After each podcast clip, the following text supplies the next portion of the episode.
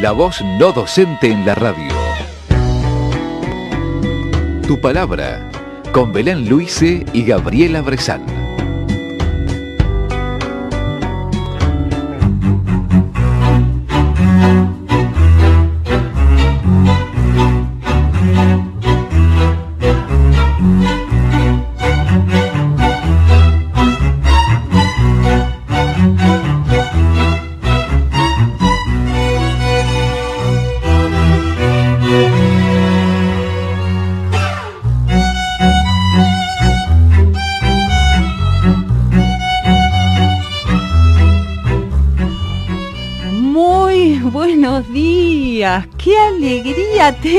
Qué alegría hay por acá.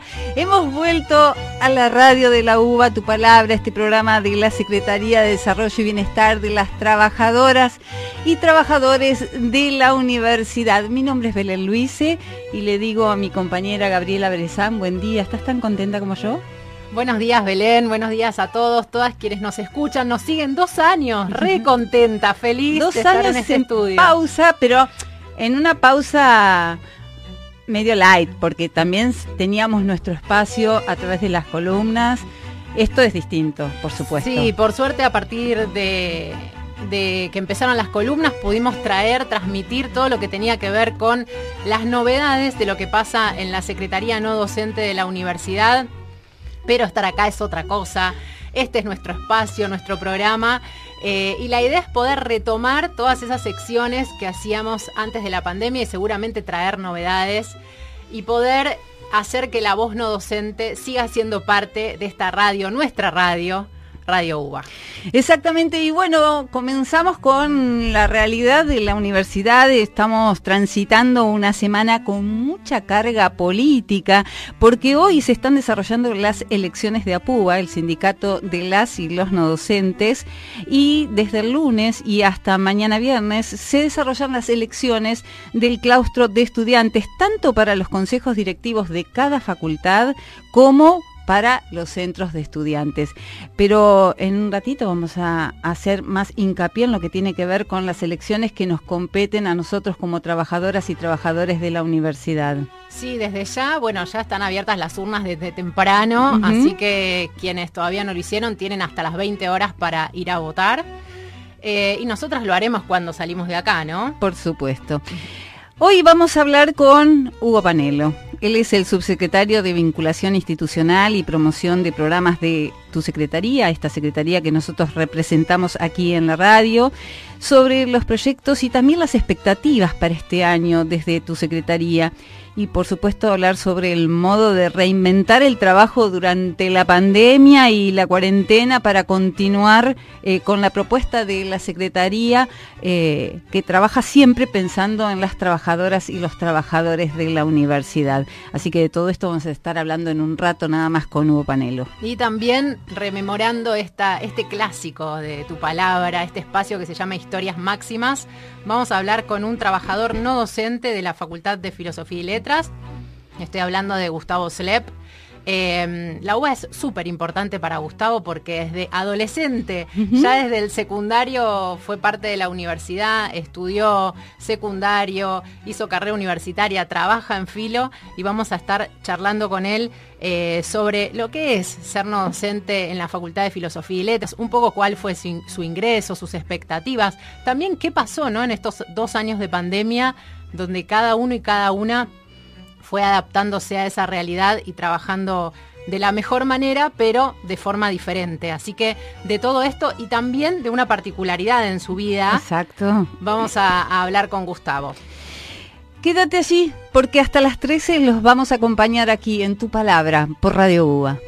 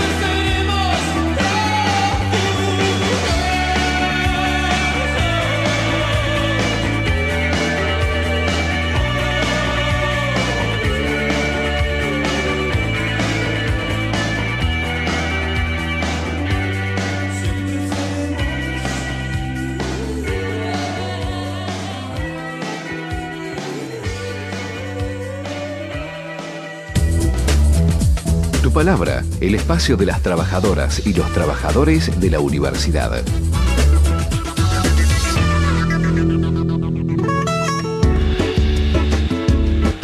Y les contábamos en la apertura que hoy estamos las trabajadoras y los trabajadores no docentes de la universidad con la gran oportunidad de ir a votar por nuestros representantes sindicales. Y tenemos dos listas, la lista 9, Frente de Recuperación Gremial, y la lista 12, Frente de Unidad No Docente. Entre estas dos elecciones, hoy se define quiénes van a ser nuestros representantes.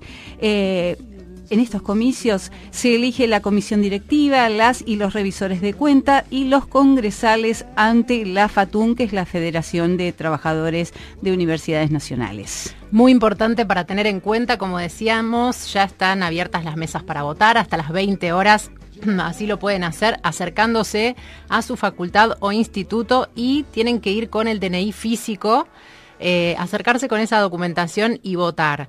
Es, Hablando del DNI, ¿trajiste el DNI? Mi, chequeé a la mañana antes de salir por las dudas porque dije, hoy no me puede pasar salir sin el DNI, pero aquí está en la cartera. Muy bien. Así que nosotras, después de aquí, nos vamos a, a Viamonte 430 a votar. Exactamente. Así que, bueno, hasta las 20 todos los trabajadores y todas las trabajadoras tenemos la posibilidad democrática de elegir a nuestros representantes sindicales. Y hablando de representación sindical, eh, hubo una despedida, una despedida muy importante de eh, Jorge Anro, del Consejo Superior, y también se le hizo un acto homenaje, del cual participaste, Gaby. Es así, eh, bueno, como decías al principio, hoy se presentan dos listas, y la lista 12, tradicional lista 12 histórica, que siempre ha encabezado Jorge Anro, esta vez la, está encabezada por Luciano Cagnasi. Sí. Esto tiene que ver con que, eh, bueno, Jorge Anro abre este lugar. Eh, el eslogan de campaña es la renovación de un compromiso y tiene que ver justamente con esta renovación que Luciano tome este puesto y eso también tiene que ver con despedidas eh, e ir dejando algunos lugares de parte de, de Jorge Anro. Así lo hizo en la última... que habla de mucha grandeza de Jorge Anro, ¿no?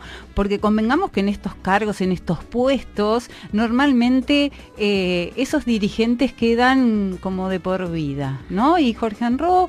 Eh, se corrió, deja, deja espacio para el crecimiento de otras personas, y en este caso, bueno, de Luciano Cagnasi y de toda la, comisión directiva que, que, lo acompaña. Sí, y también, como decís, supo construir esta continuidad del compromiso, porque como decía, eh, vos mencionabas este acto de despedida, eh, tuvo que ver con la última sesión de Consejo Superior, donde él participó como consejero. Después de 27 años estuvo participando en la mesa de Consejo Superior, muchísimo tiempo. Era el consejero más antiguo. Más antiguo, exacto. 28 años eh, como secretario general de APUBA. Y él lo que decía es esto, que no, es, no fue de un día para el otro. Eh, fueron trabajando esta continuidad y este que, que Luciano Cagnasi pueda presentarse en una lista como candidato a secretario general tiene que ver con todo un trabajo previo. No hay improvisación acá. Eh, lo decía Jorge este día en este homenaje, donde tanto el rector de la universidad como desde Apuba se le entregaron placas conmemoratorias, se lo saludó. En la sesión de consejo, los y las consejeras tuvieron palabras realmente muy lindas. Gaby, yo, escuché, eh, yo escuché por streaming eh, la sesión del Consejo Superior y me emocionaba ver de qué manera se lo despedía, con qué palabras. Eh, yo me imagino haber estado en la piel de, de, Anro, ¿no? Porque fue muy fuerte, consejeros del claustro de graduados, docentes, de, mm, los decanos, las decanas, del claustro de estudiantes escuché a un, a un estudiante también hablando muy bien de, todo el trabajo que vino haciendo eh, Jorge en beneficio de las trabajadoras, los trabajadores y de la universidad. Y además pensá que después de 28 años despedirte con todos esos elogios, halagos, con toda esa gente querida es súper importante. No es común que ocurra esto. Exactamente. Eh, bueno, así que eh, contar que este día se despidió del Consejo Superior, también a la salida se hizo un acto homenaje en el patio con referentes de APUBA y compañeros no docentes.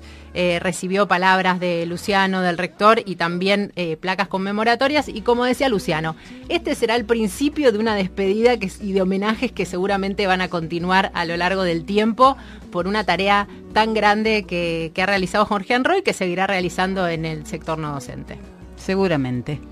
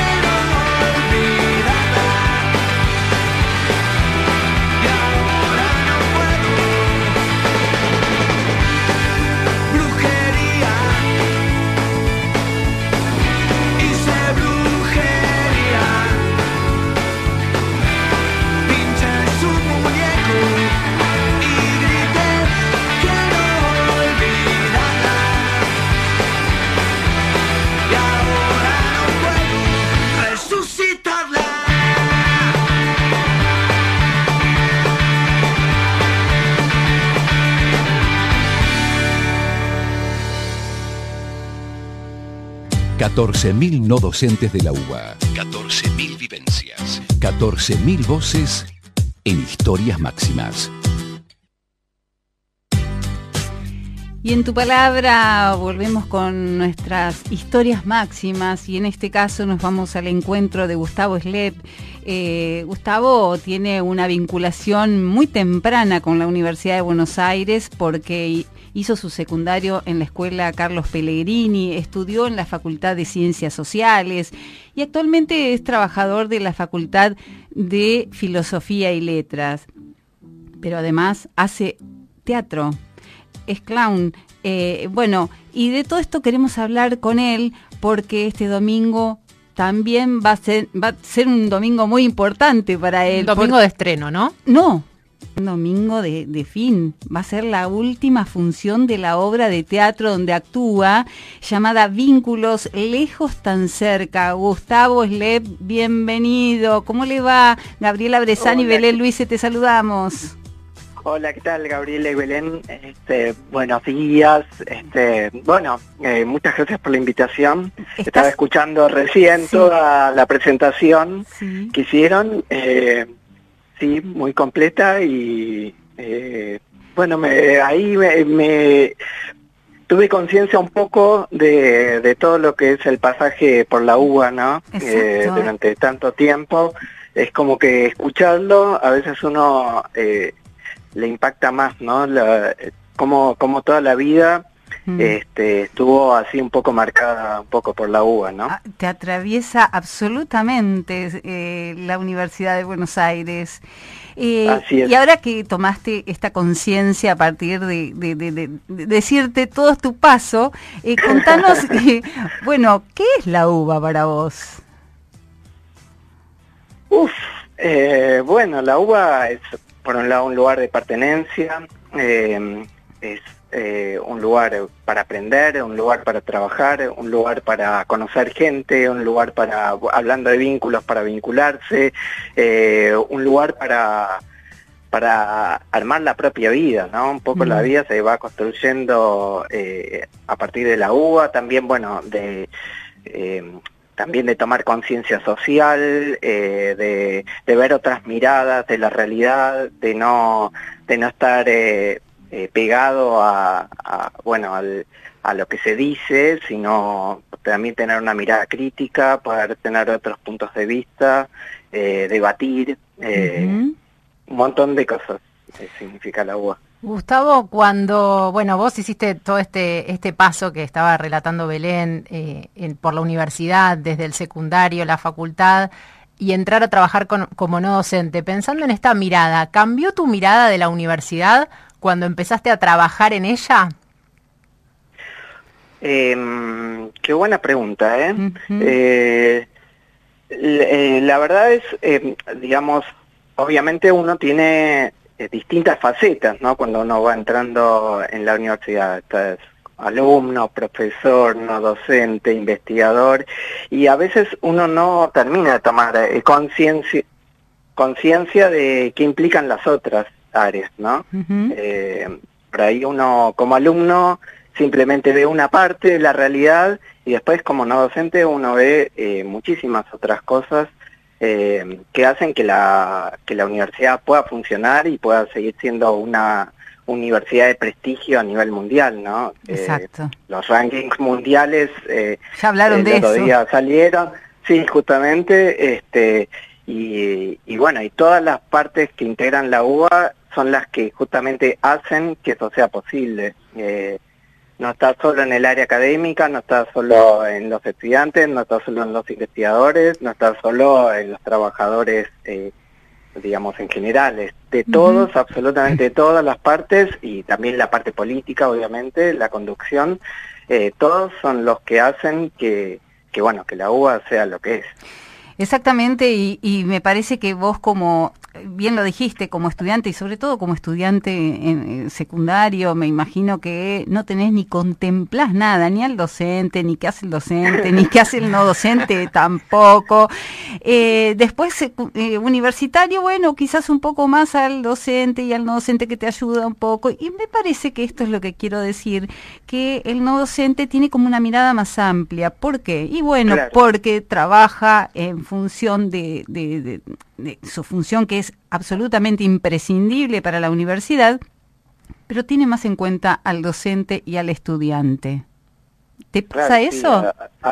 Sí, tiene en cuenta todo y también es eh, de alguna manera la persona, las personas, ¿no? Eh, que, que tienen una vida más larga, una trayectoria más larga dentro de la universidad, eh, porque el estudiante cuando termina, excepto que, bueno, que, que se dedique a, algo académico, terminó la facultad y terminó, y sobre todo también terminó su rol como estudiante de última, ¿no? Porque de última pasa a ser profesor, investigador, otra cosa. Eh, en cambio, el no docente eh, está eh, ocupado y preocupado porque todos los días la facultad pueda funcionar bien y que todas eh, las partes de la facultad, que los estudiantes estén bien, que los docentes estén bien, eh, que los no docentes obviamente estén bien y que todo funcione como, como tiene que funcionar. Y así eh, durante, durante el tiempo, digamos, o sea, no es que hoy y mañana se abandona, incluso hay problemáticas que, que por ahí los estudiantes, los profesores no, no se ocupan, no, no se preocupan o no ven, por ejemplo, las cuestiones edilicias, eh, las cuestiones de, de, las condiciones ambientales, eh, de, bueno, los estudiantes sí sufren cuando hay mucho, muchos alumnos en un aula, pero, pero no saben cómo resolverlo y, los, eh, los docentes están todo el tiempo ocupándose de que esas cosas eh, funcionen bien, digamos, y que se cambie lo que lo que no está funcionando, este, pelear por, eh, bueno, hay una lucha diaria, ¿no? Por eh, porque las condiciones sean las que las que, bueno, para todos sean buenas. Que beneficia a la comunidad de la universidad, tal cual. Exactamente. Gustavo, bueno, te presentábamos contando distintas cosas de tu vida y una de ellas también tiene que ver con tu rol como consejero. Eh, hablabas de, esto, ¿no? De la mirada de los estudiantes, los graduados, los docentes, los no docentes. Vos das tu mirada no docente en el consejo directivo. ¿Cómo es eso? ¿Cómo es tener la voz no docente en un espacio así? Eh, bueno, eh, es un compromiso, obviamente. Eh, es también quizás una cierta dificultad porque históricamente el, el claustro no docente eh, fue como puesto en un segundo, tercero, cuarto lugar, ¿no? Dentro de, la UBA, entonces durante muchísimo tiempo eh, hasta costó eh, tener representantes no docentes en el Consejo, después tener voz, y ahora un poco lo que se está luchando es por la posibilidad de tener votos, ¿no? Porque a veces, eh, si bien damos nuestra opinión y sentamos, eh, sentamos la posición que tenemos, eh, al no tener el voto, después a veces, bueno, hace que, que las cosas se decían por todos lados. Este, entonces, ahora, bueno, la, discusión también está en eso, ¿no? En, en tener voto y y bueno, estar en todas las discusiones relevantes para la facultad, ¿no? Este, todas las, como decíamos antes, las que hacen al funcionamiento de la facultad para que cotidianamente eh, las cosas funcionen bien. Sí, además para defender, defender a, este, este claustro no docente.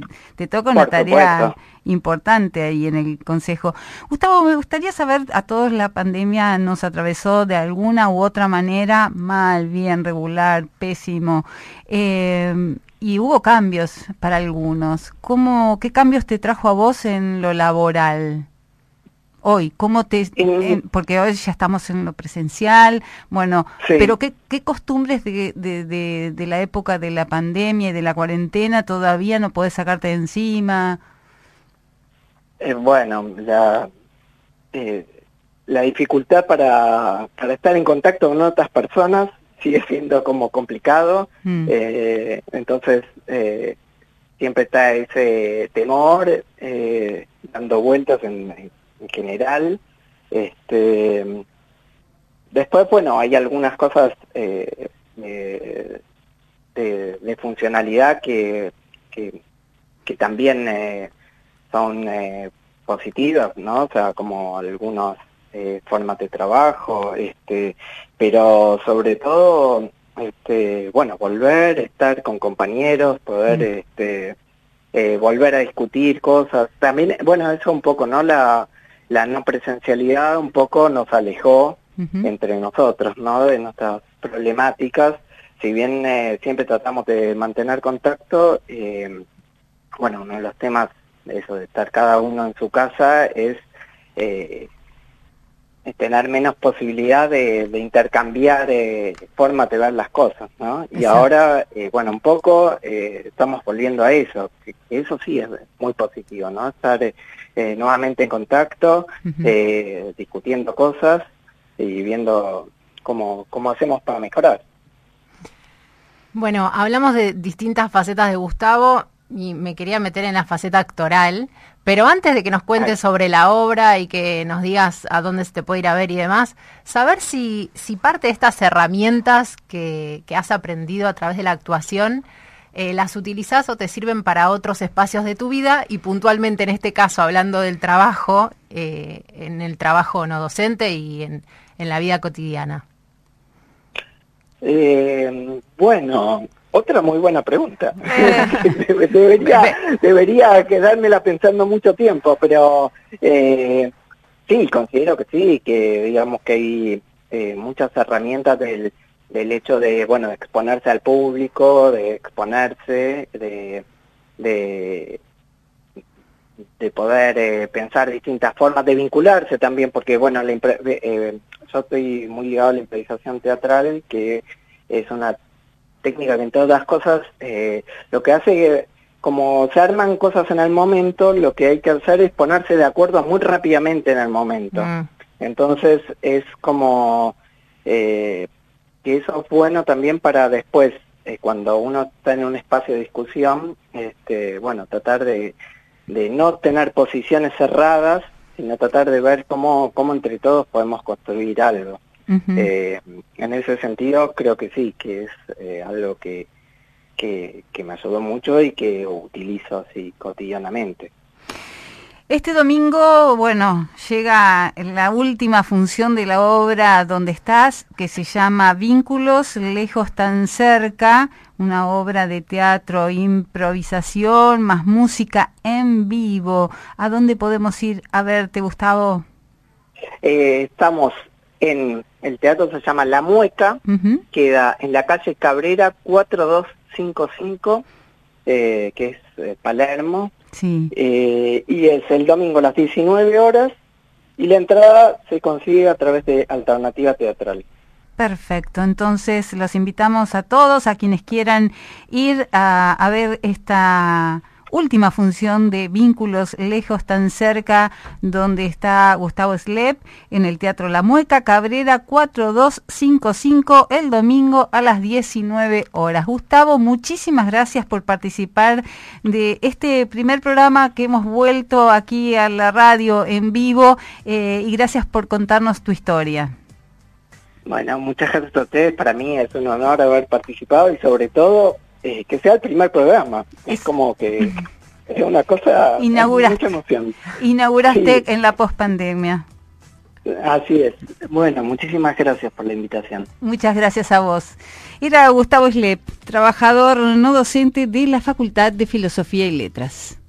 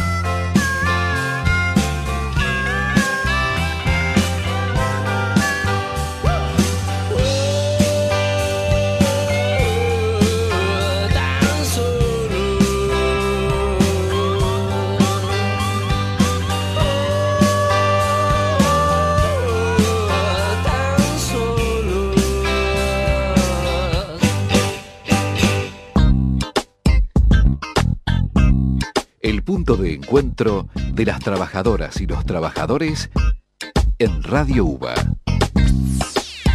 Tu palabra.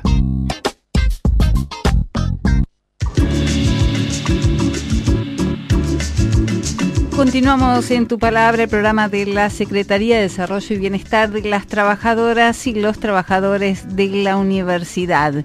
Y la universidad homenajeó a egresados, profesores y no docentes veteranos de Malvinas. Esto ocurrió el 31 de marzo en la Facultad de Derecho. Allí se realizó un acto homenaje a a las y los graduados, los profesores, eh, los docentes y también no docentes que participaron hace 40 años de la guerra de Malvinas. Eh, y allí les entregaron diplomas y medallas a 178 veteranos y veteranas excombatientes de la comunidad universitaria, entre los que estaban allí eh, del Hospital de Clínicas Claudio Bedire, médico pediatra, y el gran Luis González, que es el delegado de la Comisión Interna y también integrante de la Comisión Directiva de APUBA. En este acto el rector Alberto Barbieri, bueno, estuvo acompañado por decanos, autoridades de, la universidad y entregó a cada uno, cada una de las y los veteranos presentes un diploma y una medalla que tenía grabado el nombre del veterano con la leyenda La Uva eh, en el 40 aniversario de la gesta de Malvinas.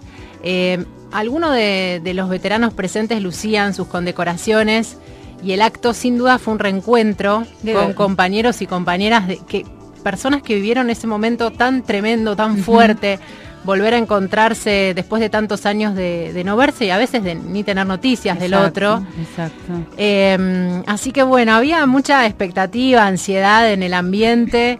Eh, muchos llegaron con mucha antelación, súper temprano, mm. eh, por esta ansiedad. Algunos lamentablemente no están. Eh, y fueron sus familias quienes se acercaron a, recibir la medalla y el, diploma. Y bueno, muy, muy importante que la UBA haga este reconocimiento que fue votado en el Consejo Superior de la Universidad. Y de ahí en más comenzó un proceso muy largo de entrecruzamiento de base de datos para eh, detectar estos veteranos eh, de la comunidad de, la UBA. Exacto, sí, todo esto con ayuda del Ministerio de Defensa, ¿no? Y, y cruzando datos entre egresados, profesores, docentes, no docentes y, quienes habían participado de la guerra de Malvinas. Bueno, de ese rastreo surgieron 370 miembros de la comunidad universitaria que eran veteranos y veteranas.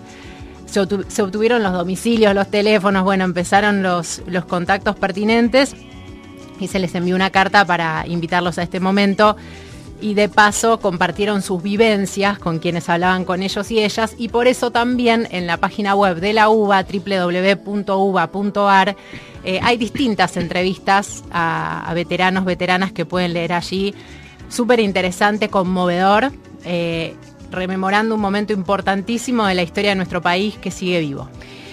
Y de este merecidísimo homenaje que se le dio a, a los veteranos de Malvinas, cambiamos absolutamente de tema, nos vamos a un tema que tiene que ver con la feria del productor al consumidor. Ya extrañaba este tema, era un clásico de tu palabra hablar de esto. Y es muy linda ir a las ferias, muy, nada, te, da como, qué lindo poder ser parte de esto, ¿no?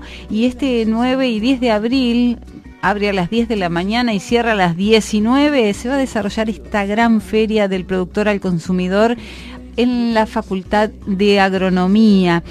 Y estuve buscando ver qué es lo que ofrecen, porque algunas cosas van cambiando, yo he ido hace bastante tiempo, y ofrecen ropa de diseño de autor, tejidos artesanales, eh, también alimentos frescos como frutas y verduras agroecológicas, eh, especias, eso que vamos a buscar ahí, lo, lo más raro, lo que no encontramos en donde vamos siempre, bueno, dulces, conservas, eh, por supuesto, panificados artesanales. ¿Sabes si se puede almorzar, merendar ahí? Claro que sí, claro que sí, sí es, ideal, ideal ir, pero bueno, tenés que esperar un poco porque normalmente hay mucha gente, hay mucho para recorrer, entonces recorre tranquilo, anda con tiempo y ahí eh, estos productores eh, que muchas veces son trabajadoras y trabajadores de la universidad y les damos una mano, les damos este empujón